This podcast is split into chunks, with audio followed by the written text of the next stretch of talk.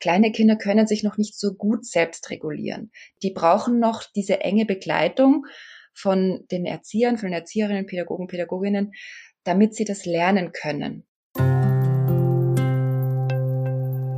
Der Kita-Podcast von Lea Wedewart. Ich beschäftige mich hier mit einer achtsamen, gewaltfreien und bedürfnisorientierten Begleitung von Kindern, in der die Gefühle, Bedürfnisse und Grenzen aller Beteiligten im Zentrum der Aufmerksamkeit stehen. Hallo, da sind wir wieder mit einer neuen Folge des Kita-Podcasts. Ich heiße euch herzlich willkommen. Wie ist das eigentlich mit der Emotionskompetenz und den Sozialkompetenzen? Wie können Kinder sich eigentlich regulieren? Was ist denn eigentlich Emotionsregulation? Das war eine Frage, die hat mich eigentlich mein ganzes Studium begleitet, weil immer wieder habe ich dieses Wort gehört und gleichzeitig wusste ich nicht so genau, was ist damit eigentlich gemeint. Ja, und um diese Frage beantworten zu können, habe ich heute einen Gast zu Besuch, die sich mit diesem Thema sehr gut auskennt. Das ist nämlich die Katrin Mikan von Superheldenkids. Dr. Katrin Mikan hat langjährige Erfahrung als Kinder- und Neuropsychologin, unter anderem als leitende Psychologin in einer Eltern-Kind-Klinik und hat auch als Psychologin in einer interdisziplinären Frühförderstelle gearbeitet, Sie forschte mehrere Jahre an verschiedenen internationalen Universitäten in den Bereichen Entwicklungspsychologie und Gehirnforschung. Ja, sie ist auch Mama von zwei Kindern und hat eben 2020 die Firma Superheldenkids gegründet, um eben Kinder in ihrer Persönlichkeitsentwicklung zu stärken und in ihrer emotionalen Kompetenz. Und auf ihrem Blog www.superheldenkids.de veröffentlicht sie eben regelmäßig Beiträge zu diesem Thema.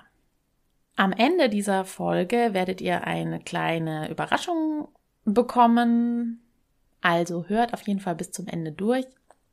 Aber jetzt wünsche ich euch erstmal ganz viel Spaß beim Thema Emotionsregulation.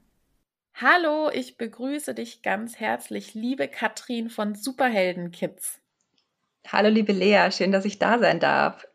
Ich freue mich besonders, dich da zu haben, weil wir heute ein, wie ich finde, sehr wichtiges Thema aufgreifen, Emotionsregulation.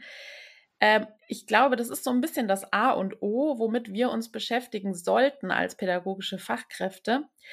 Und gleichzeitig, finde ich, bleibt das Thema doch oft vage. Also was ist das genau? Ich meine auch zu wissen, was es ist, mhm. aber so richtig genau weiß ich es auch nicht. Also deswegen freue ich mich sehr, dass wir heute ein bisschen in die Tiefe gehen können. Ja, super. deswegen frage ich dich einfach sofort, was sind denn eigentlich Emotionen? Ja, also Emotionen sind innere Empfindungen, die als angenehm oder unangenehm empfunden werden und die wir mehr oder weniger bewusst erleben. Und ich würde mal sagen, Emotionen sind komplexer als reine Gefühle. Also man kann nicht sagen, dass Emotionen auch sozusagen gleichbedeutend mit Gefühlen sind, weil eine Emotion ist eigentlich ein komplexes Muster aus einer physiologischen Reaktion, also zum Beispiel Blutdruck, Herzschlag, aus Gefühlen, aus kognitiven Prozessen, also wie wir das, wie wir das interpretieren, dieses Gefühl, aber auch die Erinnerung und oder gewisse Erwartungen. Also es ist wirklich ein sehr komplexer Prozess, der sich dann auch nach außen zeigt, zum Beispiel durch Mimik, Gestik, Klang der Stimme oder Verhaltensreaktionen. Also wie lachen wir, weinen wir und auch in Reaktion auf eine Situation. Und da kommt natürlich immer noch diese persönliche Bedeutsamkeit dazu.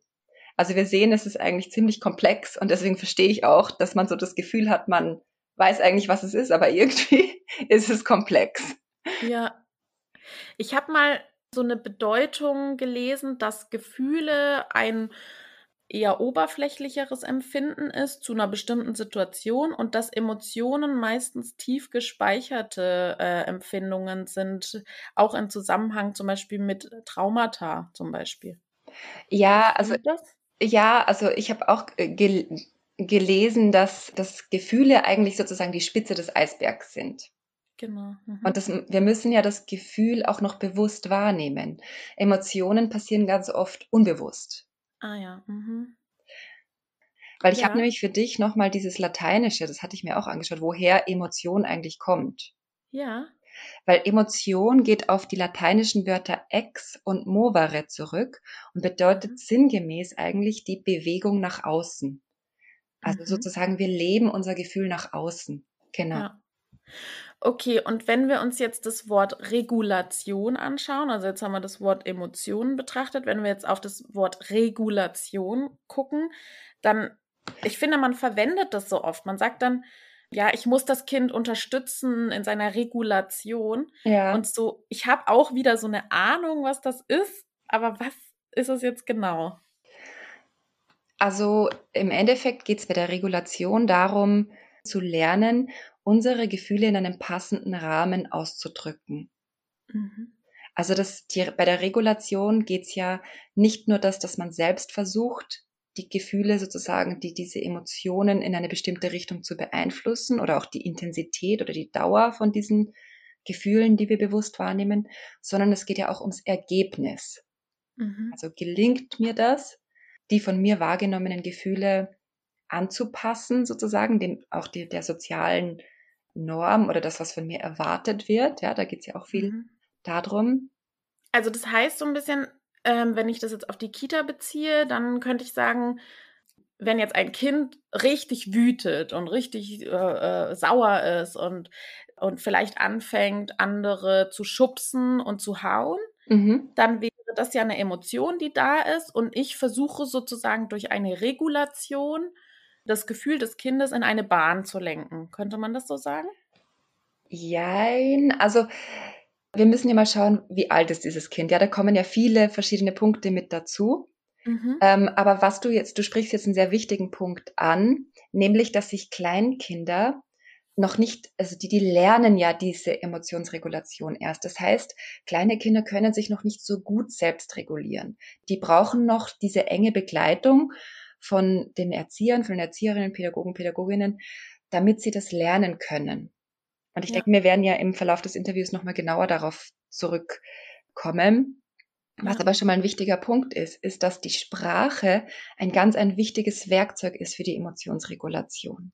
Also Mhm. indem wir Gefühle mit Sprache verknüpfen und darüber reden können, können wir diese Gefühle auch kontrollierbarer und sozusagen bearbeitbarer machen. Wir können uns Mhm. austauschen. Ja. Okay, also die, die verbale Ebene ist sozusagen ein wichtiger Baustein bei dieser Emotionsregulation. Ja. unterstützt da. Mhm. Genau. Und wir sprechen ja heute auch noch ein bisschen über diese Gehirnentwicklung. Ja. über die Gehirnentwicklung. Und das Gehirn entwickelt sich ja in den ersten sechs Lebensjahren ganz, ganz rasant.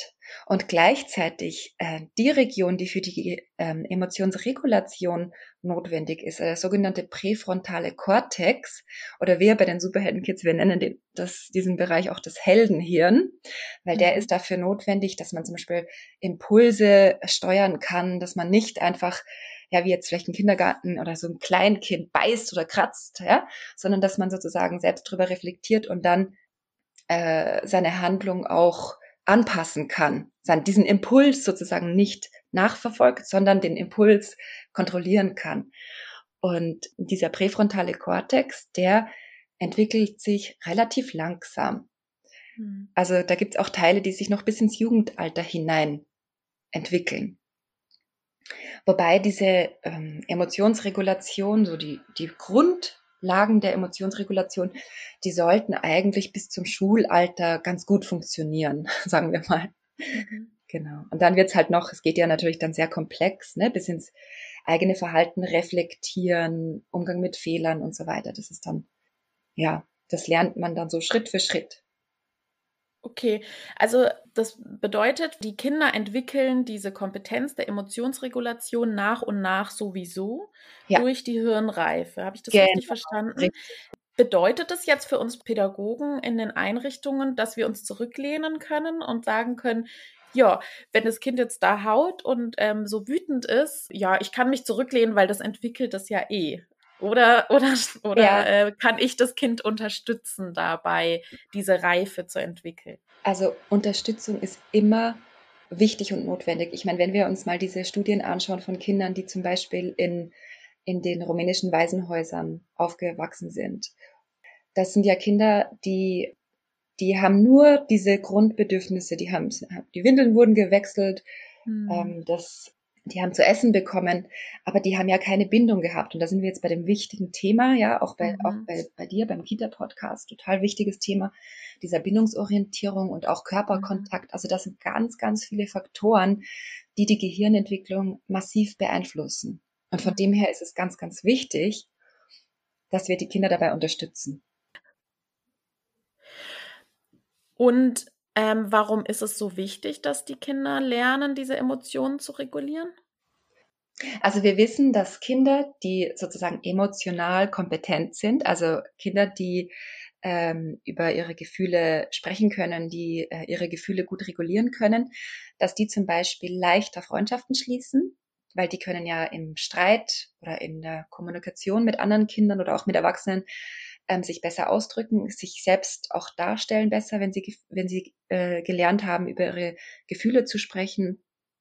Das heißt, sie sind im sozialen Bereich erfolgreicher meistens und auch in Schule und Beruf erfolgreicher, weil sie auch zum Beispiel durch diese Emotionsregulation ähm, sich selbst dazu motivieren können, was zu tun, was ihnen vielleicht gerade keine Freude macht, wie zum Beispiel, keine Ahnung, was Französisch Vokabeln lernen Sie können auch sich selbst motivieren, durchzuhalten, was zu Ende zu bringen, auch wenn es gerade vielleicht nicht so toll ist oder nicht so viel Freude macht. Und diese Emotionsregulation ist ein ganz wichtiges Thema bei dem, äh, bei dem Punkt Resilienz. Also mhm. Resilienz bedeutet ja ähm, eine, eine seelische Widerstandskraft gegen Niederlagen, äh, gegen schwierige Situationen, ein Schutz vor Traumata sozusagen. Mhm. Ähm, und wenn wir es eben schaffen, äh, mit Gefühlen, ähm, ich, ich würde jetzt mal sagen, gesund umzugehen. Also, dass wir zum Beispiel negative Gefühle wie, also man soll ja Gefühle nicht bewerten, also Gefühle, die sich nicht so gut anfühlen, ähm, wieder umzuwandeln in, äh, äh in etwas Positives. Ja? Also, dass wir zum Beispiel sagen können, ja, jetzt bin ich traurig, aber ähm, so und so und so kann es mir gelingen, dass ich wieder fröhlich werde. Ja, wenn ich das kann, dann ist es natürlich ein ganz ein wichtiger Schritt, dass man sozusagen sich selbst wieder in einen guten Zustand bringen kann. Mhm. Ja. Genau. Ja, und wir wissen auch, dass Kinder mit äh, mehr Freunden und mehr Erfolg, die haben natürlich auch ein größeres Selbstbewusstsein. Und auch wenn man, äh, wenn wir uns jetzt in Kinder reinversetzen, wenn wir uns denken, die können sagen, nee, hör auf damit, es ärgert mich, die stehen ja auch mehr zu sich selbst. Also die haben auch ein mhm. größeres Selbstbewusstsein. Und auch das ist ja wieder ein wichtiger Faktor für, den, für die Resilienz. Ja. Okay, also Kinder, die lernen, ihre Emotionen gut zu regulieren, haben wahrscheinlich die besseren Chancen auch im Leben, würde ich jetzt mal so ganz grob zusammenfassen, weil ja. sie einfach ähm, sozial kompetenter sind Korrekt, und genau. besser zu sich stehen können, ihre Grenzen klarer definieren können und auch verba verbalisieren können. Ja. Ähm, das heißt, es ist eigentlich, die Emotionsregulation ist eigentlich eine zentrale Kompetenz in der sozialen äh, Entwicklung. Ne? Ja, das ist, das ist, wäre eine eigene Podcast-Folge, würde ich mal sagen. ähm, die emotionale und die soziale Entwicklung, die hängen sehr, sehr eng miteinander zusammen. Ja. Absolut. Ja, genau. Ja, ja. ja. Okay, und wie funktioniert das jetzt, so eine Emotionsregulation? Also wie kann ich da die Kinder unterstützen dann dabei? Ja, also ähm, ich glaube, der eine Punkt ist mal zu wissen und auch als Fachperson, also als Fachperson zu wissen, wir können ja nicht komplett bestimmen, wie wir uns fühlen. Ja, das ist ja etwas, das kommt ja schnell von außen so und man fühlt sich ja auch an verschiedenen Tagen vielleicht auch unterschiedlich. Ähm, das heißt, wir, wir können, das eine ist mal, was wichtig ist bei der Emotionsregulation, die Selbstwahrnehmung zu stärken. Mhm. Also, indem wir Kinder unterstützen, selbst auf ihren Körper zu hören achtsam zu sein, sich selbst gegenüber und mhm. auch so den, äh, was auf uns einströmt und auch ähm, innehalten zu lernen. Das ist natürlich total jetzt schon sehr schwierig, ja. Ein kleines Kind, das kann nicht so einfach innehalten. Das ist noch sehr emotionsgetrieben, würde ich mal sagen. Ne? Also das, mhm. das ist noch sehr in dieser ich-zentrierten Welt. Ähm, mhm. das heißt, es ist auch wichtig, dass wir als Fachpersonen wissen, auf welchem Entwicklungsstand befindet sich dieses Kind. Ja. Und dann ist noch ein wichtiger Punkt, Gefühle wertzuschätzen. Also, ja. ähm, weil Gefühle und beziehungsweise, wenn wir jetzt sagen Emotionen, sind ja sehr, sehr wichtige Begleiter in unserem Leben. Mhm. Äh, und die machen unser Leben bunt, würde ich mal sagen. Und, äh, und schön. Und wenn wir nicht mal traurig wären, dann würden wir die, äh, würden wir die Freude vielleicht nicht so wertschätzen. Und da ist einfach, äh, da kommt es auch äh, ganz äh, drauf an, welche Vorbilder die Kinder haben. Das sind natürlich die Eltern wichtig und auch die Menschen, die eine enge Bindung zu den Kindern haben. Hm. Da kommt natürlich dann auch das Fachpersonal dazu. Ja, ja, ja, absolut. Und ich glaube ja, dazu ähm, habe ich auch einen Artikel geschrieben, Gefühle sind so oder so da. Ja. Die Frage ist nur, nehmen wir sie wahr oder verdrängen wir sie? Und aus der Psychoanalyse und der Psychotherapie und so weiter ist ja ausreichend bekannt, wenn die Gefühle verdrängt werden, dass das eher ja dann zu Schwierigkeiten in der Gesundheit, in der psychischen ähm, Gesundheit ja führen kann. Richtig. Wenn richtig. wir die Gefühle nicht da sein lassen, beziehungsweise uns denen auch nicht bewusst sind und sie wegschieben. Die sind ja trotzdem da, nur sie sind irgendwo im stillen Kämmerlein und äh, treiben ihr Unwesen, wenn man das so sagen möchte, genau. ähm, ohne dass wir uns dem bewusst sind. Und das ist ja für eine psychische Gesundheit meistens eher hinderlich. Genau, und du hattest ja vorher schon gefragt, wie, wie können, ähm, also wenn wir uns die Gehirnentwicklung anschauen, ist es überhaupt notwendig, Kinder da zu unterstützen, weil die, das Gehirn reift ja so oder so. Mhm. Aber das, was du da ansprichst, ist ein ganz ein wichtiger Punkt, weil es kommt ja immer drauf an, wie lernt das Kind beziehungsweise das Gehirn des Kindes ähm, mhm. mit Gefühlen umzugehen. Ähm, und wir wissen ja, Kinder sind wie kleine Schwämmchen, ja, die saugen jede Stimmung auf. Und gerade kleine Kinder, die, die aber noch nicht Gefühle benennen können, die noch keine Worte dafür haben, die reagieren dann vielleicht grantig oder weinerlich, äh, auf jeden Fall körperlich angespannt. Ja. Ähm, ja, und ich bin da aber immer wieder verblüfft jetzt, also ich sehe das auch an meinem eigenen Sohn, wie früh die das aber doch eigentlich schon können, wenn wir ihnen da eine Sprache für geben. Also ja. ich glaube, das Problem ist häufig, dass in der Vergangenheit viel zu oft Kinder da auch unterschätzt wurden ja. und unterschätzt werden auch. Ja.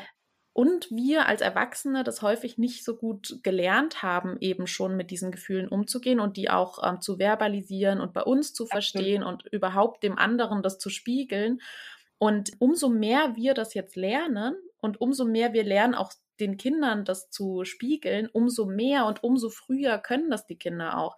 Also mein Sohn ist zwei Jahre alt ja. und der sagt, der kann jetzt gerade eigentlich sprechen und der sagt sauer ja. oder oder oder Ida traurig, also äh, also seine Schwester. Ja. Also der der versteht schon Gefühle und kann die schon verbalisieren. Aber das kann er ja nur, weil ich ihm die spiegel und ich ihm die verbalisiere. Absolut. Ähm, sonst hätte er das ja nicht präsent. Also er weiß es ja nur, weil ich ihm sage, das hast du gerade. Ja. Oder das fühlst du gerade. Ne? Und ich glaube, da unterschätzen wir die Kinder auch enorm. Ja, und wir haben ja früher geglaubt, dass Kinder sozusagen wie so ein leeres Blatt Papier auf die Welt kommen. Aber ja. das ist ja nicht so. Nein. Sondern Kinder, also wenn wir uns jetzt die Gehirnentwicklung anschauen, das Gehirn entwickelt sich ja bereits im Mutterleib. Das heißt, wenn das mhm. Baby auf die Welt kommt, dann weiß, das kann, am Geruch der Mutter kann es erkennen, welche Frau sozusagen seine Mutter ist. An der genau. Stimme, die haben schon, die kriegen ja auch ganz viel mit im Mutterleib, ja.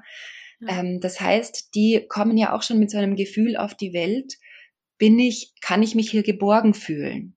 Wenn wir jetzt eine Mama haben, die vielleicht sehr viel Stress hat in der Schwangerschaft, dann kann sich das ganz stark auch auf das Kind auswirken. Mhm. Wenn wir mhm. jetzt eine Mutter haben, die ganz ruhig war in der Schwangerschaft und die auch eine schöne, liebevolle Schwangerschaft erlebt hat, die, die sich auf ihr Kind gefreut hat und so weiter, auch das beeinflusst schon, mit was für einem Stresslevel sozusagen das Baby auf mhm. die Welt kommt. Mhm. Ja. Und ich meine, nicht umsonst äh, gibt es ja diese Sachen wie Geburtstrauma oder ähm, ne, kleine Babys, die, also die, auch Schreibabys, ist immer die Frage, warum ja. sind das Schreibabys? Ne? So, ja. Das ist mhm. auch ein sehr komplexes Thema. Ja. Und ich glaube, was da halt immer total wichtig ist, wo wir wieder bei dieser wichtigen Frage sind, wie können wir die Kinder unterstützen? Ich finde es immer ganz wichtig zu sagen, wir können die Vergangenheit nicht ändern, aber wir können im ja. Hier und Jetzt sein und wir können im Hier und Jetzt unsere Kinder abholen. Und das ist ja genau. das Wichtige. Genau, ja. Vielleicht können wir jetzt noch mal drauf eingehen, also welche man spricht ja auch so von Regulationsstrategien. Ja. Ne? Also was können wir denn Kindern für Regulationsstrategien an die Hand geben? Also eben jetzt zum Beispiel ein wütendes, ähm, schreiendes Kind in der Kita. Was, also wie können wir ihnen da Werkzeug an die Hand geben, sowas wie eben diese Strategien, um damit besser umgehen zu können? Können wir es ganz konkret machen? Also ich denke mir, also wenn wir uns vielleicht hier jetzt können wir uns gut die Gehirnentwicklung anschauen, ja, mhm. weil Darf ich das kurz erklären? Das ist jetzt ein bisschen. Ja, äh, gerne. Total gern, total gern. Also stell dir mal vor, am besten, also wir können jetzt keine Bilder zeigen, weil es ein Podcast ist, aber am besten macht ihr mal eine Faust und ihr tut den Daumen in die Faust hinein einwickeln, sozusagen, ja, mit, mit den Fingern. Ähm, jetzt können wir davon ausgehen, dass sozusagen das Handgelenk ist sowas wie der Hirnstamm das jetzt zu der Faust führt. Kann man sich das vorstellen, Lea? Mhm, mh, ja, ja, ja. Sehr gut. Sehr gut. Mhm. Dieser Hirnstamm den nennen wir auch gerne das Reptilienhirn. Der ist wichtig für alles, was Reptilien können, kann unser Hirnstamm sozusagen auch kontrollieren. Der macht die, unsere Reflexe wie Atmen, ähm, ne, der, der, hebt unseren Blutdruck etc. Und äh, dieses Reptilienhirn, also der Hirnstamm, der ist auch ganz wichtig bei diesen, ähm, ich sage jetzt mal im Überlebensmodus. Ja, da, da übernimmt mhm. er die Kontrolle, der Hirnstamm, mhm. das Reptilienhirn. Zum Beispiel sind da solche, solche Reflexe drin wie ähm, gehe ich in Aggression über oder stelle ich mich tot, ja, wenn jetzt mhm. Gefahr droht mhm. zum Beispiel. Mhm. Und dann, wenn du jetzt dir den Daumen anschaust, der Daumen ist ja jetzt so wie so ein wie so eine kleine Schnecke geformt. Mhm. Und das repräsentiert sozusagen in unserem Handgehirnmodell des, oder dieser ganze Daumen ist das sogenannte Säugetiergehirn mhm. oder auch Mittelhirn. Und mhm. da liegt dieser Daumen drinnen, das ist der Hippocampus, da liegt unser Gedächtnis. Das ist auch ein ganz wichtiger mhm. Teil für die Gefühleregulation, weil ja gewisse Ge äh, Erinnerungen was in uns auslösen können. Oder man sagt auch mhm. triggern können. Ja. Dann der, der Daumennagel, ja. der ist unsere Amygdala. Ja. Und mhm. äh, die Amygdala ist auch der sogenannte Mantelkern, der ist ja für die Gefühle zuständig. Ähm, und alles, was über dem, wenn, wenn du jetzt deine Hand zumachst, ja, weil du hattest sie ja, ja gerade offen, wenn du sie, um den Daumen anzugucken, wenn du sie jetzt zumachst und ja. die Finger sozusagen über den Daumen legst, dann hast du jetzt, wenn du deine Hand von der Seite anschaust, das Großhirn. Also die Finger sind sozusagen die, ähm, das Denkerhirn. Und in unserem Denkerhirn oder Großhirn, da liegt das Denken und die Sprache. Mhm. Und das sind ja auch sehr wichtige Dinge, um Gefühle äh, regulieren zu lernen also mhm. um, um, mit Emotionen umgehen zu können. Und wenn wir uns jetzt die Fingernägel anschauen von ja. unseren Fingern, dann ist das, würde ich mal so sagen, das Heldenhirn, eben dieser präfrontale Kortex, von genau. dem wir vorher ja schon gesprochen haben, der sozusagen diese Impulse, ähm, die Impulskontrolle äh, kontrollieren kann, der ja. aber auch planen kann und Entscheidungen treffen kann. Ähm, und das unterscheidet uns zum Beispiel jetzt auch von, von anderen Säugetieren, sage ich mal, ja, dass dieses Großhirn so groß auch entwickelt ist. Mhm. Ähm, mhm. Und wenn wir uns jetzt, wenn wir jetzt zu diesem Beispiel zurückgehen, ja, diesem kleinen ja. Kind im Kindergarten, ja. der, äh, der gerade so einen Wutausbruch hat. Ja. Dann müssen wir uns erstmal überlegen, okay, wo steht der gerade? Was hat der schon mhm. alles gelernt? Und wenn wir jetzt ähm, also da, da ist es auch wichtig, dass kleine Kinder ja ganz oft sehr gefühlsbetont sind. Ja, die können noch nicht so gut auf ihr, auf ihr Heldenhirn und auf ihr Denkehirn noch nicht so gut zugreifen. Vor allem, wenn dieses Kind vielleicht jetzt noch gar keine Worte dafür gelernt hat. Der, der mhm. kann, hat vielleicht noch nicht gelernt, Stopp zu sagen oder mhm. vielleicht hat er es zwar schon gelernt, aber er hat nicht den Zugriff drauf, weil es noch so ganz neu ist für dieses Kind. Mhm. Ähm, das heißt, wenn ihr jetzt wieder eure Hand aufklappt und die Finger nach oben klappt, der hat mhm. sozusagen noch nicht so einen guten Zugang zu dem Denkerhirn, sondern der reagiert noch recht stark aus seinem Reptilienhirn heraus. Ja, der, re mhm. der reagiert eher, als dass er reflektiert. Mhm. Mhm. Und ähm, was hilft diesem Reptilienhirn? Was hilft dem Reptilienhirn? Also wenn wir jetzt an wir können jetzt an ein kleines Kind denken oder auch an Tiere. Mhm. Ruhe, Beruhigung. Ja? Mhm. Um, das heißt, das ist eigentlich so ein ganz ein wichtiger Basisfaktor, eine innere Ruhe zu, ähm, also erleben zu dürfen, damit wir dann auch lernen können, uns selbst regulieren zu können. Und da können wir natürlich unsere Kinder schon auch von ganz klein auf unterstützen, wenn wir jetzt den Medienkonsum zum Beispiel anschauen. Ja? Medienkonsum und innere Ruhe passt eigentlich quasi gar nicht zusammen, ja? Mhm. weil äh, Medienkonsum ist immer eine massive, ein, ein massiver Einfluss von äh, Farben, Lautstärke und so weiter. Also Bewegung, ja, das sind viele, viele Reize, die Reize, auf uns einströmen. Ja. Genau. Mhm. Und ähm, deswegen ist es auch ganz wichtig, dass wenn wir, dass wenn wir anschauen, wie können wir Kinder unterstützen in ihrer Emotionsregulation, ist erstmal, dass sie lernen, dieses Reptiliengehirn sozusagen, dass dieses Reptilienhirn zur Ruhe kommen darf. Mhm. Und deswegen ist diese Ruhe so wichtig. Mhm, okay. Was bedeutet das? Also, äh, was, was könnte man dann ganz konkret machen? Also, sowas wie eben äh, vielleicht in den Arm nehmen, aus der Kindergruppe rausnehmen. Ähm, genau, also wenn ja. nehmen wir jetzt mal an, das ist ein Kind, der hat, der ist, der ist klein, der ist vielleicht eineinhalb, ja. Mhm. Der kann noch nicht äh, mit seinen eigenen Worten das sagen, dann braucht er die Erzieherin, mhm. um ihm bei der Emotionsregulation helfen zu können. Mhm. Äh, ich nenne das total gerne Gefühle-Coaching. Spreche mhm. ein bisschen mhm. vor. Ja. Und bei, dem, bei, bei diesem Gefühle-Coaching, da geht es ja erstmal darum, dass wir das Gefühl wahrnehmen und benennen. Mhm. Ähm, und dass wir das dem Kind dann widerspiegeln, dass wir sagen, Mensch, du ärgerst dich gerade, was ist ich, was da gerade passiert ist, ja. äh, weil die Rosi deinen Turm umgeschmissen hat oder was weiß ja. ich, oder äh, also dass man sozusagen dem Kind erstmal hilft, dieses Gefühl mhm. zu verstehen. Dadurch mhm. sozusagen öffnen wir den Zugang zum Denkerhirn. Ah, Aber wenn jetzt das Kind so in Rage ist, ja, mhm. dass es gar nicht dass es sich so reingesteigert hat und wir sozusagen als Erziehende äh, den Moment verpasst haben, ein, mhm. einzuschreiten. Vielleicht jeder von uns, der ein Kind vielleicht gestillt hat oder so, oder auch, ja, oder auch mit der Flasche, ist egal, wie, wir, vielleicht habt ihr das schon mal erlebt, ein kleines Baby, das, wenn man, wenn man das erwischt, wenn es so nuckelt mhm. und wir uns mhm. denken, ah, das könnte Durst haben, dann ist es ganz leicht, das Kind zu füttern. Aber wenn mhm. irgendwas dazwischen gekommen ist, dann kann es manchmal ganz schön schwierig sein, weil das Kind so aufgebracht ist mhm. und dann hat es große Probleme, sich selbst zu beruhigen. Mhm. Und dann ist es durchaus sinnvoll, dass man dieses Kind nimmt und sagt, so komm, wir, wir gehen jetzt woanders hin. Wir, wir, wir gehen jetzt mal an einen sicheren Ort, wo, wir, wo ich mhm. dir helfen kann, dich zu beruhigen. Und mhm. ähm, aber das, was halt ganz wichtig ist, dass wir dabei sind. Auch das ist ganz mhm. wichtig. Weil ja. nichts ist schlimmer, als ein Kind dann in Angst irgendwo alleine zu lassen. Das füttert ja nur noch das Reptilienhirn. Ja. Und also das ist ganz wichtig, dass wir die Kinder da einfach auch begleiten, weil Begleitung bedeutet immer Sicherheit. Und das ist ja. ein ganz ein wichtiges Grundgefühl, das Kinder brauchen, um dieses Reptilienhirn zur Ruhe zu bringen. Sicherheit, Geborgenheit. Ja. Ja, weil dann das Stresssystem runterfährt auch, ne? Und ähm, genau. Und das, ähm, das, ist eben dieser wichtige Punkt, den du sagst, das Stresssystem, ja.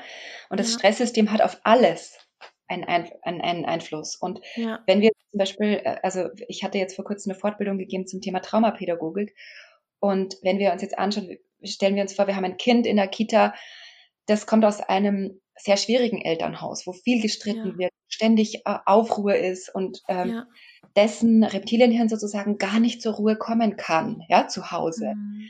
Da mhm. könnt ihr euch vorstellen, dass das viel, viel schwieriger ist, dem Kind zu helfen, das Reptilienhirn zur Ruhe zu bringen, als mhm. ein Kind, das in einem sicheren Zuhause mit viel Ruhe und Liebe und Geborgenheit aufwächst. Ja. Und das ist wahrscheinlich dann auch die Grenze, ne? Und die Schwierigkeit, wo dann auch ähm, eben Fachpersonen an die, an ihre Grenzen stoßen. Mhm. Ja.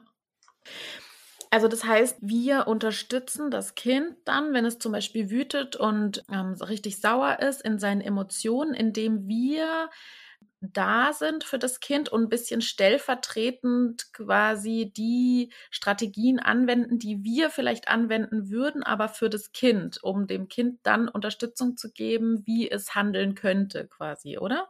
Also dieses ähm, genau. sich Nähe suchen, ähm, weggehen, in einen ruhigen Raum vielleicht gehen. Das ist ja was, was wir vielleicht auch machen würden. Wir sind wütend und gehen erstmal in ein anderes Zimmer oder so. Und dann helfen wir dem Kind, das für sich so ähm, zu Strategien zu nutzen, die es, die ihm helfen könnten, um dann aus der Wut Runter, rauszukommen. Runterzukommen, ja. Also ich fand das Beispiel, was du vorher gesagt hast, mit deinem Sohn, zweijährigen Sohn, ja. total gut, ja. Und ich habe auch ein Beispiel von meinem Sohn, also ich habe auch zwei Kinder. Der Kleine, der ist mittlerweile sieben, aber da war der vielleicht zehn oder elf Monate, ich weiß es nicht. Vielleicht war er auch ein bisschen älter. Auf jeden Fall, der wollte partout nicht in seinem Kindersitz sitzen hinten, mhm. der wollte mhm. unbedingt vorne sitzen. Und er hat sich furchtbar aufgebäumt und ließ sich partout nicht da reinsetzen.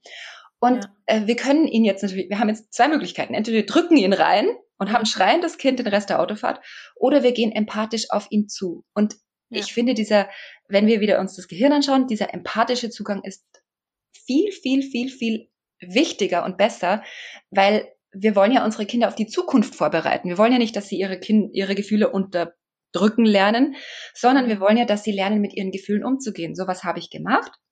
Ich habe einfach ihm wieder gespiegelt und gesagt, ja, Mensch, ich verstehe das. Du möchtest so gerne vorne sitzen. Ja. Und jetzt ärgerst du dich, weil du nicht vorne sitzen darfst. Und dann aber auch sagen, ja, aber die Sicherheit ist ganz wichtig für, für, Kinder sitzen einfach hinten, das ist die Regel und das ist einfach dafür da, dass die Kinder in Sicherheit sind. Und weißt du was, wenn du groß bist, dann darfst du die ganze Zeit vorne sitzen. Also das kann auch ganz viel helfen, dass man so eine Perspektive gibt. Wann darf mhm. ich das denn? Ne? Weil Kinder, mhm. die, die, die wollen ja gerne so, die wollen ja oft ja. schon gerne groß sein. Und ja. wenn man so eine Perspektive gibt, ja, also jetzt gibt's kein Eis, aber ne, nach dem Essen mhm. kriegst du dann ein Eis. Also so Perspektiven geben, das kann auch total helfen. Aber was eben für die Gefühlsregulation wichtig ist, ist immer das Gefühl benennen. Ja. Und was da auch wichtig ist, ist nicht nur die negativen Gefühle benennen, sondern wirklich alle, also auch die guten Gefühle benennen. Dass man ja. wirklich den Fokus, der sollte ja eigentlich auf positiven Gefühlen liegen. Also dass man wirklich auch Augen und Ohren offen hält mhm. und beobachtet. Das ist das Wichtigste. Mhm. Und dass man einschätzt, kann das Kind jetzt diesen Konflikt selbst lösen oder muss ich jetzt eingreifen? Ja. Und wenn ich eingreife, wie viel greife ich ein? Mhm. Ja. Bei dem Benennen von den positiven Gefühlen oder was dann eintreten kann, da, äh, das finde ich wichtig zu sagen, dass das Kinder nicht immer verstehen, ne? Mit den, weil Zeit einschätzen ja auch ganz schwierig ist für manche Kinder. Also Zeitempfinden, Zeitgefühl und so weiter ist ja erst, ja, ja. Vorschulzeit oder so fängt es an, sich richtig auszubilden, was wirklich das Zeitempfinden angeht. Und ähm, wenn wir einem kleinen Kind sagen, wenn du groß bist oder wenn oder nächste Woche oder irgendwas, ne, dass ja. die dann häufig gar nicht verstehen, wann das ja. denn genau ist. Und ich glaube ich auch wichtig finde, achtsam damit umzugehen, welche Hoffnungen man vielleicht schürt und ja. Kinder, weil die ja im Jetzt leben, manchmal dann denken, dann passiert es jetzt. Ja. und äh, haben dann schon Hoffnung und kriegen positive Gefühle und warten aber dann darauf, dass es eintritt, weil sie nicht ja. verstehen, dass das erst sonst irgendwann ist. Da, da finde ich es wichtig, immer ein bisschen ja. vorsichtig damit umzugehen, mit den Zeitangaben, ja. weil die ja. doch im Hier und Jetzt leben und mhm. dann vielleicht nur kurze positive Gefühle haben und dann aber vielleicht sogar wieder enttäuscht sind, weil es noch nicht eintritt. Ja, das Oder? ist was total, meinst du? Ja, total wichtiges Thema, was du antrittst. Äh, was du ansprichst. ähm, also ich denke da auch sofort, ne, wie bereite ich meine Kinder auf Übergänge vor? Das ja. ist ja auch schon mhm. Gefühle-Coaching, ja. Wie, also ja. einfach die Kinder im Alltag begleiten und nicht, ja. äh, nicht zu sagen, so, jetzt gehen wir alle raus, äh, dann wird die Hälfte der Kinder erstmal sagen, nein, weil sie waren vielleicht gerade mitten im Spiel mit ihren Bauklötzen, sondern dass man die Kinder darauf vorbereitet und begleitet. Und da hilft natürlich auch diese, diese Routine ist natürlich da ganz wichtig. Mhm. Und vielleicht mhm. nochmal so zu diesem Punkt mit dem Zeitgefühl, weil das ein ganz ein wichtiger Punkt ist. Ich glaube, was, was Kindern da oft helfen kann, ist, dass man zum Beispiel sagt, so du kannst jetzt noch eine Sache aussuchen, die du vielleicht mal vielleicht noch einmal rutschen oder einmal Okay. schaukeln oder so, dass man, Ja. ne, dass man was aussucht oder noch, ich schubs dich noch zehnmal an oder was weiß ich, Ja. bei einem kleineren Kind vielleicht dreimal oder viermal, man zählt mit. Also, dass man das Kind da dann einfach auch begleitet. Und auch, ich glaube, du hast vollkommen recht mit dieser Zeit, mit diesem Zeitgefühl.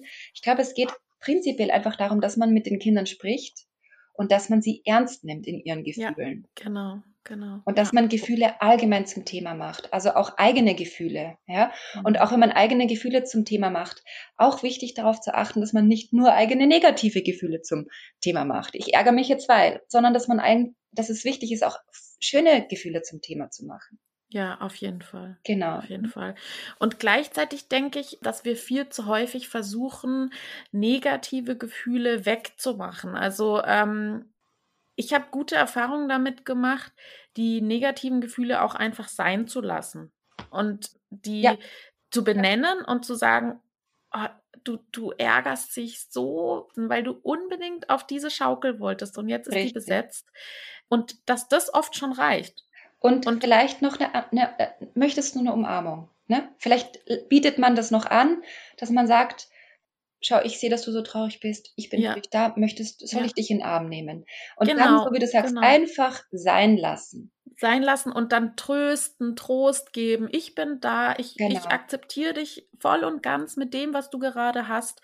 Und dann auch in dem Vertrauen sein, dass das Kind da auch wieder äh, selbst rausfindet. Und Ja. das ist natürlich, kommt natürlich aufs Temperament auch an und das, die Persönlichkeit des Kindes. Aber es gibt wirklich Kinder, wenn man sozusagen das Gefühl annimmt, wie als wäre es Freude, zum Beispiel die Wut, dass das dann da ist und sein darf und wir im Vertrauen sein dürfen, dass das Kind da auch wieder herausfindet. Und das ist die tollste, also ich finde, das ist die wundervollste Botschaft, die wir einem Kind geben können. Ja.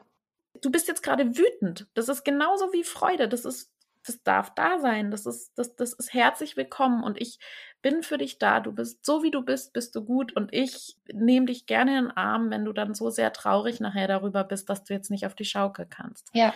Und ich glaube, das ist eine unglaublich wichtige Botschaft, auch die nicht so so schnell wegwischen zu wollen und so Absolut. schnell eine, wieder eine Positivität da reinzukriegen, die kommt von ganz alleine. Also ich glaube, Ja. da dürfen wir wirklich vertrauen. Aber natürlich können wir unterstützen und sagen, ja, du, du bist jetzt traurig, du ärgerst dich, das geht wieder vorbei. Das ist jetzt gerade in Ordnung so. Genau, und da, du sprichst da jetzt nochmal, das möchte ich jetzt nochmal mit der Gehirnentwicklung ein bisschen unterstützen, Mhm. weil das, was du sagst, ist absolut korrekt.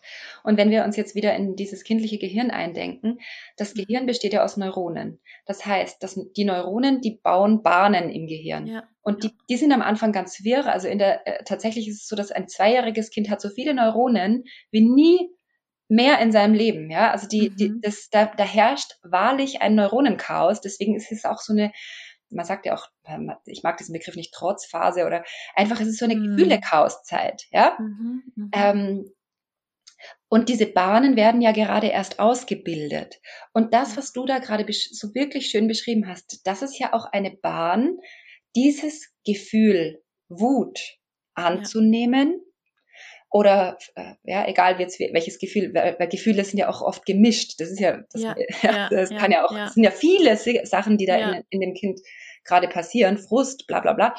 Und diese Mhm, Sachen mhm. anzunehmen, wahrzunehmen, da sind wir nämlich wieder bei Wahrnehmung, Mhm. einen Namen dafür zu bekommen. Und deswegen ist es so wichtig, dass die Bezugsperson einfach den Namen dafür gibt und auch fragt, kann es sein, dass du dich gerade ärgerst? Dass das Kind das antworten kann und sagen, nee, nee, ich ärgere mich nicht, sondern ich bin, keine Ahnung was, so traurig oder so. Ja, also, Ja. äh, ne, dass man da, dass Ja, man ja, das genau. sein lassen darf, weil so lernt das Kind, wie sich das anfühlt.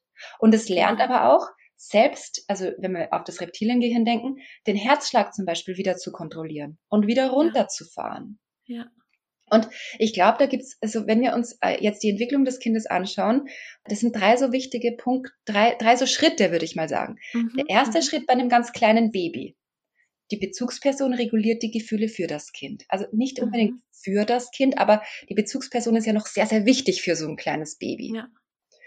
Dann kommt es aber auch dazu, dass die Bezugsperson das Kind anleitet, wie es seine Gefühle regulieren kann. Mhm. Und es kann jetzt einfach nur sein, ich nehme dich auf den Arm und du atmest jetzt tief durch. Und dann geht's wieder. Ja?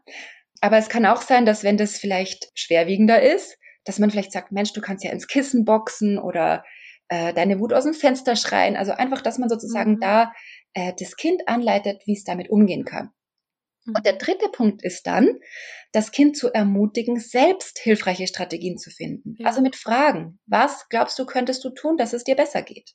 Ja. Und auch da leitet man ja dann das Kind in seiner Selbst, in seiner Selbstständigkeit an. Ja, in dieser Selbst, so, Selbstregulation oder Selbstregulation und auch und äh, Kreativität auch, ne? Also da selber Strategien zu finden dann. Genau, also einfach dieses, ich kann selbst was tun, um mich selbst aus einer, mhm. aus einer, aus einer Situation mit einem unangenehmen Gefühl wieder rauszuholen in eine Situation, wo es mir besser geht. Und mhm. das ist ja so wichtig für diese Resilienz. Ja, ja.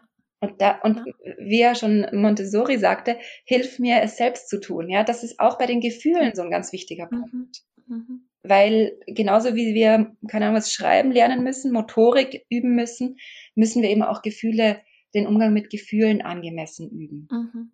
Und da ja. kommen wir vielleicht noch zu dem letzten wichtigen Punkt, weil ja auch wir als Erwachsene, wir werden ja auch, also ich weiß nicht, ob der Begriff Spiegelneurone was sagt, ne? wenn wir ja. ständig mhm. was, wenn wir ständig mit Stress umgeben sind, dann kommt dieser Stress ja auch auf uns zurück, sozusagen. Ja. Wenn wir jetzt ein Kind haben, das ständig wütend ist oder das ständig schlechte Stimmung in die Gruppe bringt, dann macht es ja auch was mit uns. Und mhm. unser Verhalten ist aber so wichtig, weil ja wir für diese Sicherheit, für diese, wir haben ja vorher von dieser ruhigen ähm, mhm. Stimmung, von dieser Geborgenheit gesprochen, die so wichtig ist, damit hm. das kindliche Gehirn sich gut entwickeln kann. Ähm, und wie können wir jetzt selbst auch, was können wir selbst tun, dass wir uns, äh, dass wir da nicht reingezogen werden? Weißt du, was ich meine? Mhm. Mhm. Ja. Ja, das ist, das ist ein wichtiger Punkt. Da würde ich gleich auch noch mal gerne drauf eingehen der noch viel zu wenig betrachtet wird in der pädagogischen Praxis, wie wir nämlich als Fachkräfte selber unsere ähm, Gefühle und Impulse regulieren können gerade im Zusammenhang mit äh, Grenzüberschreitungen oder ähm, die Gewalt durch pädagogische Fachkräfte, die ja auch in aller Munde mhm. ist momentan, wie da Fachkräfte eigentlich lernen können, vielleicht auch ihre heftigen Impulse zu kontrollieren. Ich will aber noch mal einen Schritt zurück. Ja. Und zwar ich habe gelesen jetzt im Vorhinein, dass es drei verschiedene Arten gibt von Regulationsstrategien, also drei Ebenen, mhm. nämlich erstmal, dass es die Regulierung über Bewertung geht. Also ich glaube, da steht auch so dieses äh, Thema Reframing im Zusammenhang, also dass man Situationen aus neuen Blickwinkeln betrachten kann, zum mhm. Beispiel. Mhm.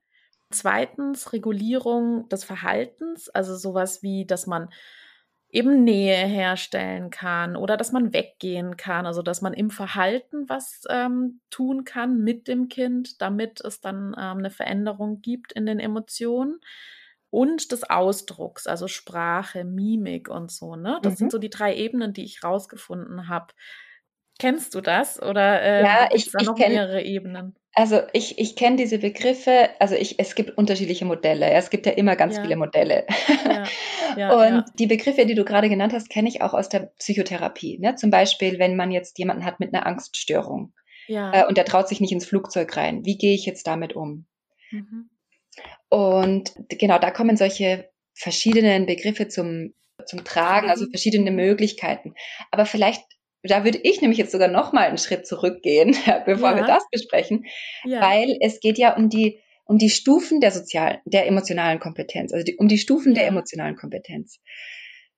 Äh, und da ist es ja nochmal wichtig, weil Reframing zum Beispiel, das ist ja wirklich ja. viel kognitive Arbeit, ja. Also das, äh, ah, ja. das mhm. ist ja, da braucht das Kind ganz viel von seinem von seinem Denkerhirn. Ja. ja. Okay, ähm, ähm, ganz kurz für alle, die nicht wissen, was Reframing ist. Reframing bedeutet, dass man Situationen aus neuen Blickwinkeln betrachtet. Also zum Beispiel, wenn wir als Erwachsene ja vielleicht auch wirklich in der Psychotherapie irgendwie uns mit jemandem gehauen haben oder so, dann kann der Therapeut darauf gucken, wie vielleicht wie das bei demjenigen vielleicht aus seiner Perspektive aussieht und also welche Situationen vielleicht dazu geführt haben, um dann so diese Wut auf denjenigen vielleicht ein bisschen abzuschwächen. Habe ich das richtig erklärt? Weiß nicht, das kannst du vielleicht besser. ja, genau. Also, äh, also im, ich glaube, da müssen wir jetzt nochmal wieder einen Blick auf die Gehirnentwicklung werfen. Mhm. Ja? Weil, weil das ist, sind ja zwei verschiedene Dinge. Das eine ist ja, wie entwickelt sich das Gehirn sozusagen und das andere, also naja, okay, warte, wie, wie, wie sage ich das jetzt? Das eine ist ja sozusagen, das Gehirn entwickelt sich ja weiter, also was ist altersgemäß im Verhalten? Mhm. Und das andere ist aber auch der Umgang. Wie gehe ich mit Gefühlen um zum Beispiel? Weil das, ein Kind kann sich altersgemäß entwickeln, zum Beispiel im Bereich Empathie. Ja? Mhm. Äh, Empathie wissen wir, äh, da gibt es eine ganz schöne Studie auch, wenn man die Kinder fragt, was wünscht sich die Mama zum Geburtstag? Was glaubst du, wünscht sie sich eine Puppe oder wünscht sie sich ein neues Kleid? Und die meisten zwei bis dreijährigen, die wählen noch die Puppe. Ah, und die mhm. meisten Vierjährigen, die wählen schon das Kleid, weil die haben es schon gelernt, sich in die Mama hineinzuversetzen. Mhm. Ja, das heißt, das ist zum Beispiel eine altersgemäße Gehirnentwicklung. Aber jetzt, das sagt ja noch nicht so viel darüber aus, wie jetzt die Kinder mit Gefühlen umgehen das, vier, das vierjährige Kind, das das Kleid äh, auswählt und empathisch ist, kann ja trotzdem gelernt haben, seine Gefühle un zu unterdrücken. Mhm. Weißt du, was ich mhm. meine? Ja. Äh, genau. Äh, oder eine, ein anderes Beispiel ist dieser Cookie-Test. Kenn, kennst du den? Ähm, ich bin mir jetzt nicht sicher, welcher das ist. Ähm, ist also, das das mit Marshmallow-Test? Nee. nee, nee, aber so ähnlich. Mhm. Da, also das ist ganz, ne, ganz ähnlich tatsächlich. Also den Kindern bei dem Cookie-Test wurde den Kindern ein Keks versprochen. Wenn sie drei Minuten warten, mhm dass ihre Mama einen Brief fertig schreiben kann. Aha. Und das haben aber nur 19 Prozent von zwei, der Zweijährigen geschafft, 75 Prozent der Dreijährigen, aber schon 100 Prozent der Vierjährigen. Ah, also mhm. das heißt, auch da sieht man schön die Gehirnentwicklung. Ne? Die, die Zweijährigen, die können das. Die, dieser, dieser Aufschub ist einfach noch wahnsinnig schwer für die Kleinen. Ja, ja, ja. Und das ist einfach auch im pädagogischen Alltag so wichtig, das zu wissen. Ja, dass es auch sich entwickeln wird, ne? dass wir das Vertrauen haben dürfen, diese Kontrolle, die wird sich entwickeln. Und da sind genau. wir ja genau. manchmal so ungeduldig und meinen, das muss das Kind jetzt lernen. Dabei kann es das von der Hirnleistung her vielleicht noch gar nicht. Genau, ja. genau, genau. Mhm. Das ist genauso wie manchmal denken wir, das Kind macht mir das zur Absicht. Ja, genau. Nein, genau. nein, ja, das ist ganz wichtig. Das Kind ist ja, ja noch in einer ich-zentrierten Welt. Das ja. Kind handelt aus, weil es selbst was haben möchte. Und das ist ja, ja auch wichtig dafür, dass das, dass das Kind sich in seinem Selbst entwickelt. Ja? Mhm. Äh, und das macht es nicht zur bösen Absicht, weil so, so komplex denkt es noch nicht. Ja. Äh, und deswegen ist es auch wichtig, nichts, diese Dinge nicht persönlich zu nehmen. Ja. Und wenn wir uns jetzt aber nochmal äh, die, die Entwicklung anschauen von der, der emotionalen Kompetenz, erstmal sozusagen entwickelt sich das, dass man Emotionen selbst mimisch darstellt. Also man mhm. lächelt und das ist eigentlich angeboren. Ja, das machen alle Kinder in allen, in allen Ländern, äh, egal von welcher Nation, diese so lächeln oder mhm. Wut oder die Augen aufreißen bei Überraschungen etc. Dann geht es ja mhm. aber auch darum, Gefühle bei sich selbst erkennen und bei anderen erkennen zu können. Mhm. Dann der nächste Schritt wäre, Gefühle be äh, benennen zu können. Mhm. Gefühle verstehen zu können, braucht man ja schon das Denkerhirn. Und mhm. dann erst kommt es zu dem Schritt, Gefühle regulieren zu können. Und deswegen mhm. ist es auch so wichtig, dass eben Babys, die können das noch nicht. Die sind noch einen Schritt, die können, die sind noch viel weiter vorne. Die haben zwar schon so eine Basismöglichkeit, ne? Die können zum Beispiel am Schnuller saugen oder sich den Daumen im Mund schieben oder weggucken. Mhm. Ähm, das heißt, auch die haben schon so kleine Basiskompetenzen. Aber für größere Dinge brauchen die einfach noch, also für größere Gefühle, sage ich mal, brauchen sie einfach, mhm. die sind abhängig von uns, von uns Erwachsenen. Mhm. Mhm. Und je größer das Kind wird, desto mehr Kompetenzen hat das Kind auch. Und unsere, äh, unser Job ist es ja, die Kinder zu begleiten, altersadäquat mhm. zu begleiten. Mhm. Ja. Okay, also das heißt, wir haben da auch viele Möglichkeiten, auch mit den Kindern in Interaktion zu gehen und ihre Gefühle zu regulieren, indem wir mimisch auf sie reagieren und sprachlich und ähm, über Körper genau. ähm, Nähe herstellen, ähm, Verbalisieren der Gefühle, Spiegeln der Gefühle, ähm, in der Bedürfnisorientierung, ne, bedürfnisorientierte Kinderbetreuung schauen wir ja dann mit den Kindern gemeinsam auch je nach Alter, was ähm, das Bedürfnis dahinter genau. ist. Genau. Das ist natürlich, so wie du das jetzt so schön erklärt hast, ist dieses, ist ja das auch schon eine Kognitionsleistung. Also das heißt, erst wenn so ein bisschen die Gefühle wieder runtergekocht sind ähm, genau. ähm, und die ersten Entwicklungen in diesem präfrontalen Kortex schon stattgefunden haben, kann dann mit dem Kind darüber gesprochen werden, ja, wie kam es denn zu dem Gefühl, ne? Und genau. wie kannst du dich da wieder rausholen oder was brauchst du? Das hast du ja auch so schön gesagt. Genau, und äh, das, was halt wichtig ist, ist, dass wenn die klein sind, dann können die das noch nicht. Nehmen wir mal das mhm. Bedürfnis Hunger, ja, was essen ja. zu müssen. Äh, ja. Das kennen wir alle von unseren Kindern das Kind ist furchtbar grantig, aber es kann es nicht, es kann es nicht pinnen, es kann das nicht. Ja. Und wir wissen aber, Mensch, ja, okay, jetzt ist es ja schon drei Stunden her, dass es das letzte Mal gegessen hat. Naja, das wird hungrig sein. Das heißt, auch dahinter, de, in das Kind sich einzufühlen, ja, um das mhm. Bedürfnis erkennen zu zu äh, vermuten zu können. Wir können ja immer nur mhm. vermuten. Genau, ähm, genau. Und das dann aber auch wieder zu verbalisieren. Also es geht schon sehr viel über die Sprache. Ja, ja. Und es ist ja auch wichtig, ne, dass wir mit den Kindern ähm, sprechen, damit wir ja schon auch diese Entwicklung des präfrontalen Kortex ja auch ähm, oder des Sprachzentrums damit ähm, fördern können, ja auch. Ja, und äh, nochmal vielleicht, Sprache ist ja vielfältig. Es, es können, mhm. kann ja auch Körper, es kann ja Körpersprache sein, ne, Körpersprache, ne? Zeichensprache, ja. also ja. Mimik. Ja, also, mhm. ne, das ist auch wichtig, das zu genau. bedenken. Ja. Ich finde immer, das Wichtigste ist tatsächlich, also wenn ich Kinder reguliere äh, in ihren Emotionen, finde ich immer das Allerwichtigste ist dieses, das Erste, was ich mache, ist meistens mich in die Hocke setzen ja. und dann das Kind angucken, also Blickkontakt mhm. und dann erstmal so in der Mimik, nur die Mimik, erstmal so, oh, oh nein, also so, so nur in der Mimik darstellen, oh, irgendwas ist passiert und das dem Kind zu spiegeln, nur mit meiner Mimik. Und ich finde, ja. das hilft schon enorm viel. Und weißt du, warum dann, das hilft? Warum? Weil das Kind sich wertgeschätzt und wahrgenommen fühlt. Und es geht ganz ja. viel um Wahrnehmung. Und die nimmt mich wahr, die nimmt mich ernst. Und das ja. ist genauso wichtig, ja. Und eben nicht von, äh, ich glaube, das, was du auch sagst, mit dieser ähm, in die Hocke gehen, Blickkontakt, da geht es ja auch darum, ähm, die Konzentration auf einen zu lenken. Ne? Ja, äh, genau. Äh, und dadurch, dass du mit diesem Körperkontakt, Blickkontakt die Konzentration lenkst, hilfst mhm. du auch mhm. wieder dem Reptilienhirn runterzukommen. Ah, und du hilfst wieder ins Denkerhirn zu kommen und zu sagen, ah, da ist jemand, der mich sieht. Und ah, ja, ja, genau so fühlt, also so hört, äh, heißt dieses Gefühl und stimmt, ja. ja. Oder auch zu sagen, nee, das stimmt nicht, ich bin anders, mir geht's anders, ist ja auch egal, was dann das Kind sagt, ne? Aber darum geht es erstmal ja. wieder runterzukommen. Genau. Und, und ich habe auch irgendwo gelesen, dass die Mimik, also dass meine Mimik, wenn ich quasi mit meiner Mimik aufgreife, was das Gefühl des Kindes zeigt, dass das das Kind in seinem Gefühlserleben erstmal besser erreichen kann, diese Mimik von mir, als wenn ich jetzt gleich auf es einrede oder so. Oder? Ja, ich glaube, dass du da auf die Spiegelneurone andeutest, weil die, bei den Spiegelneuronen ist es so, mhm. wir haben alle sogenannte Spiegelneurone im Gehirn. Das weiß man auch von Studien mit Affen zum Beispiel, mit Schimpansen. Mhm. Wenn der eine sich kratzt, kratzt der andere sich auch. Wenn der eine mit ja. überkreuzten Beinen da sitzt und dann das Bein auf die andere Seite rüber äh, legt, dann ist der Gegenüber macht das auch meistens. Also das ja. kann man ganz schön beobachten.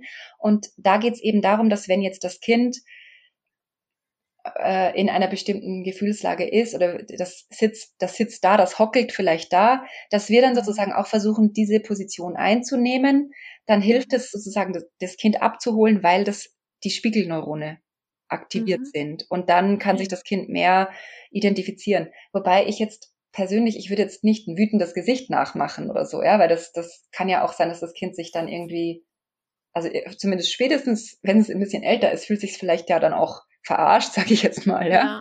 ja. Äh, das, die denkt sich dann, was, was, was, was ist jetzt hier? Was passiert denn hier jetzt? Es geht mhm. wirklich eher darum, empathisch auf das Kind einzugehen äh, ähm, und es abzuholen, da wo es ist.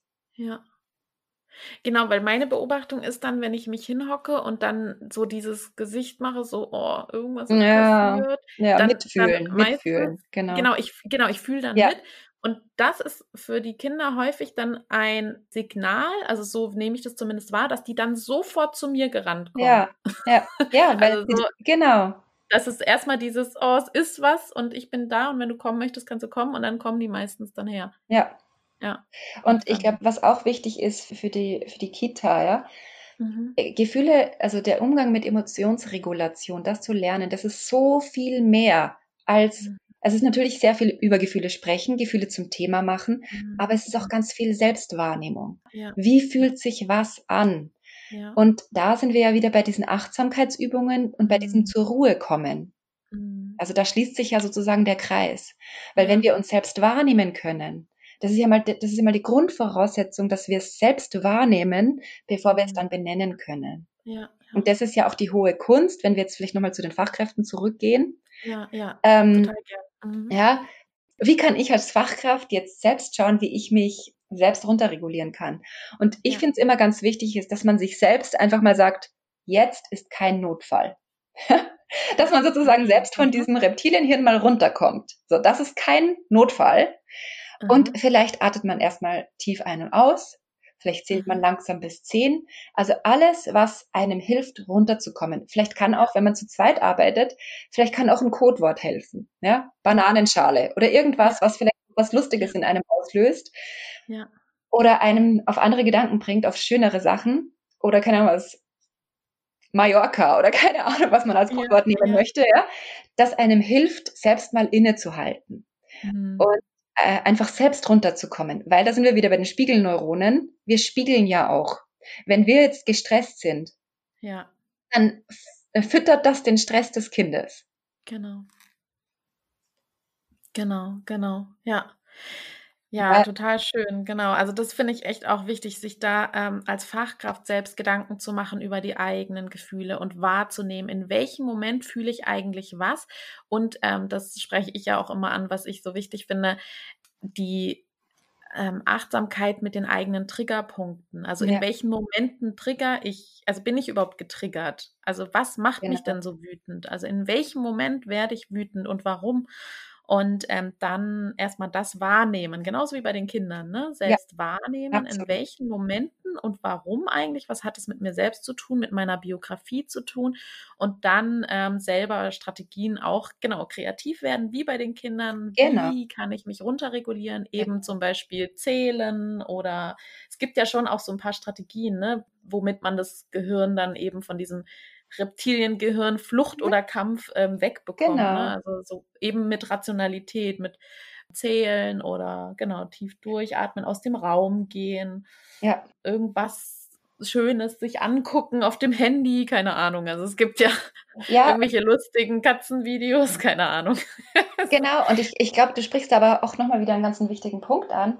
Genauso wie die Kinder haben wir ja auch ein Gehirn so. Ja. Und unser Gehirn braucht ja auch diese Ruhe. Und wenn wir uns jetzt vorstellen, wir sind ununterbrochen im Stressmodus, ja, weil zu wenig Personal, zu viele Kinder, die alle, keine Ahnung was, emotional instabil sind oder was, was auch immer, ja. Also ja. ständiger Stress, vielleicht dann auch noch Stress mit Kollegen etc. Mhm. Da ist es so, so wichtig, dass man einfach auf diese Selbst, äh, Selbstachtsamkeit achtet.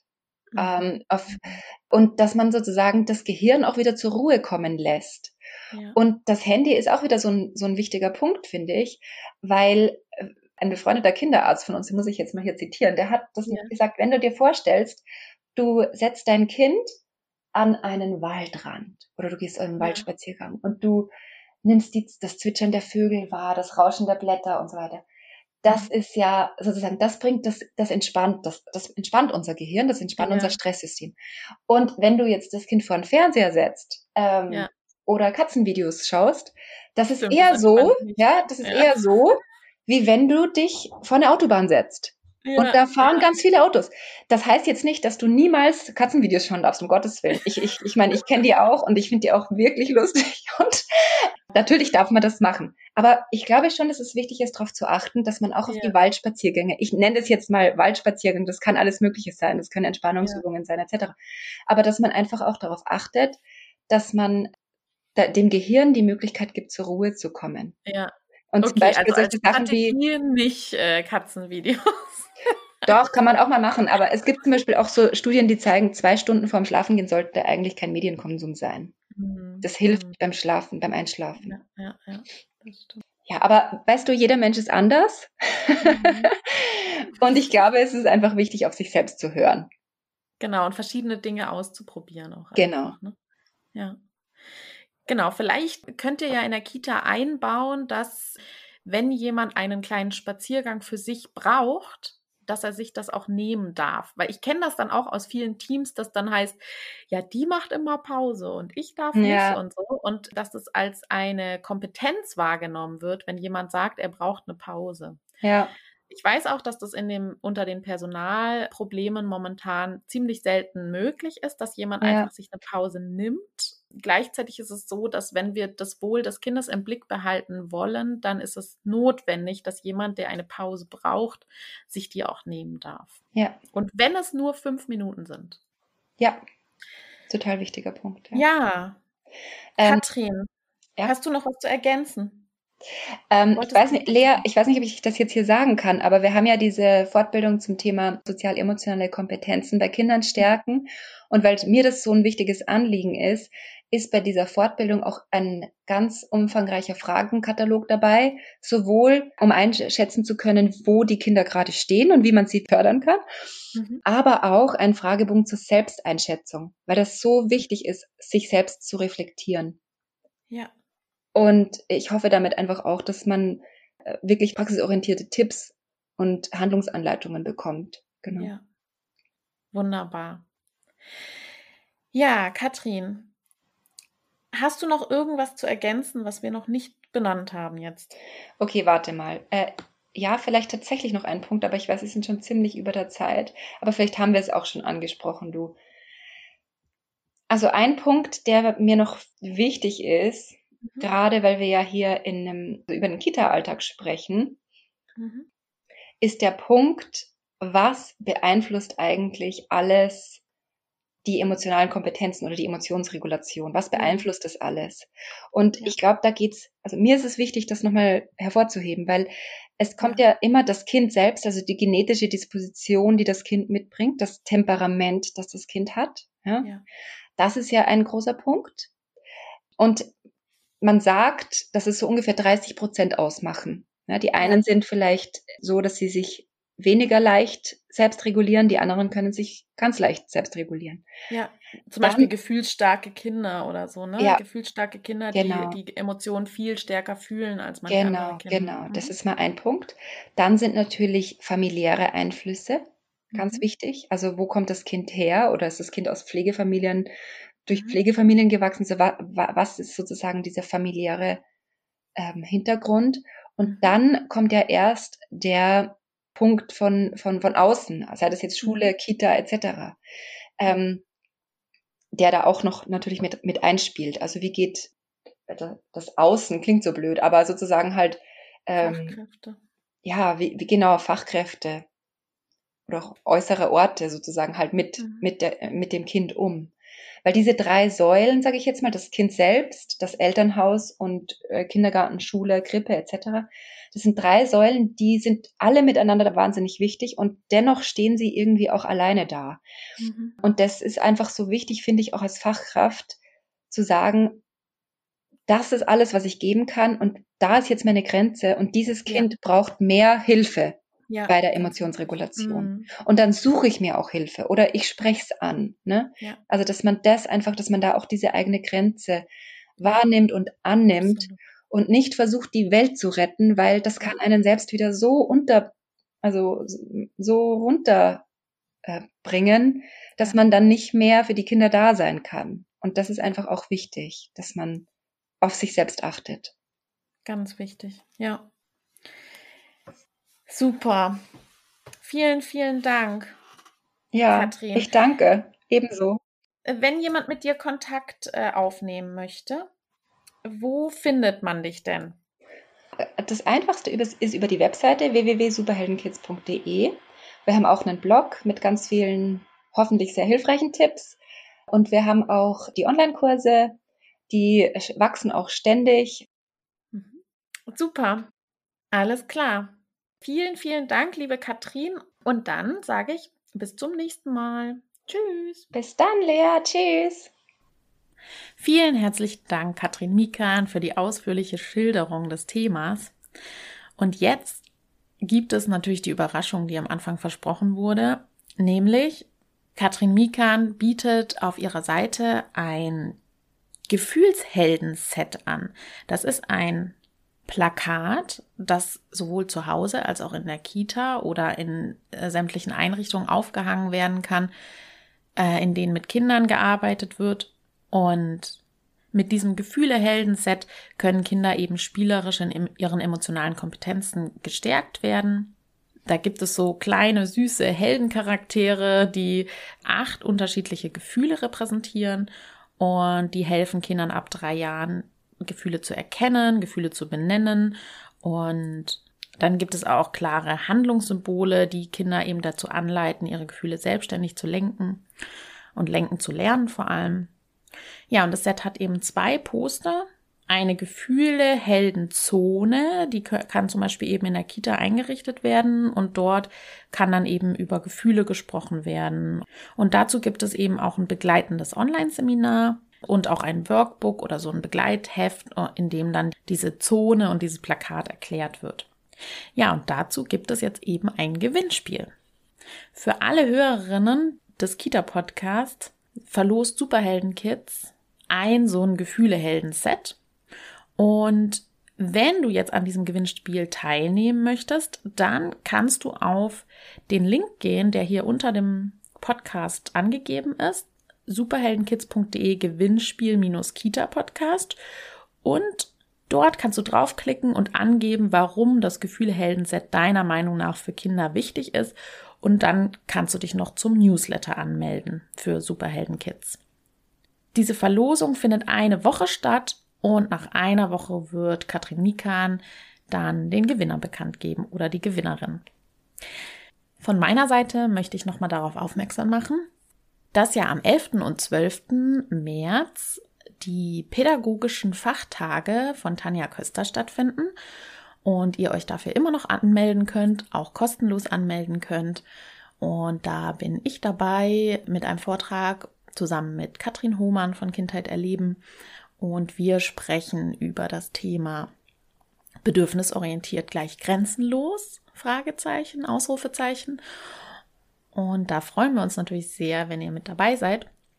Unser Vortrag wird dann am 12. März stattfinden um 10 Uhr und wenn ihr da nicht dabei sein könnt, dann werden die Vorträge auf jeden Fall aufgezeichnet und ihr könnt sie dann erwerben. Kontakt aufnehmen mit mir könnt ihr natürlich immer über meine Webseite www.bedürfnisorientierte-kinderbetreuung.de. Jetzt ist es nicht mehr lange hin und unser Buch wird veröffentlicht. Wir freuen uns sehr und der Herder Verlag hat schon zugestimmt, dass es der 1. Juni sein wird, in dem unser Buch veröffentlicht wird.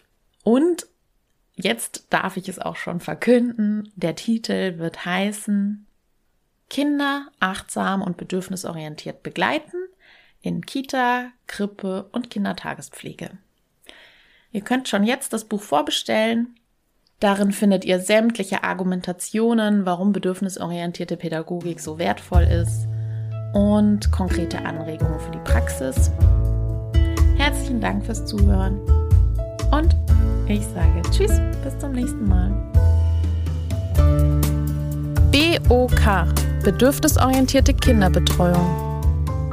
Gemeinsam für starke, sich selbstbewusste Kinder.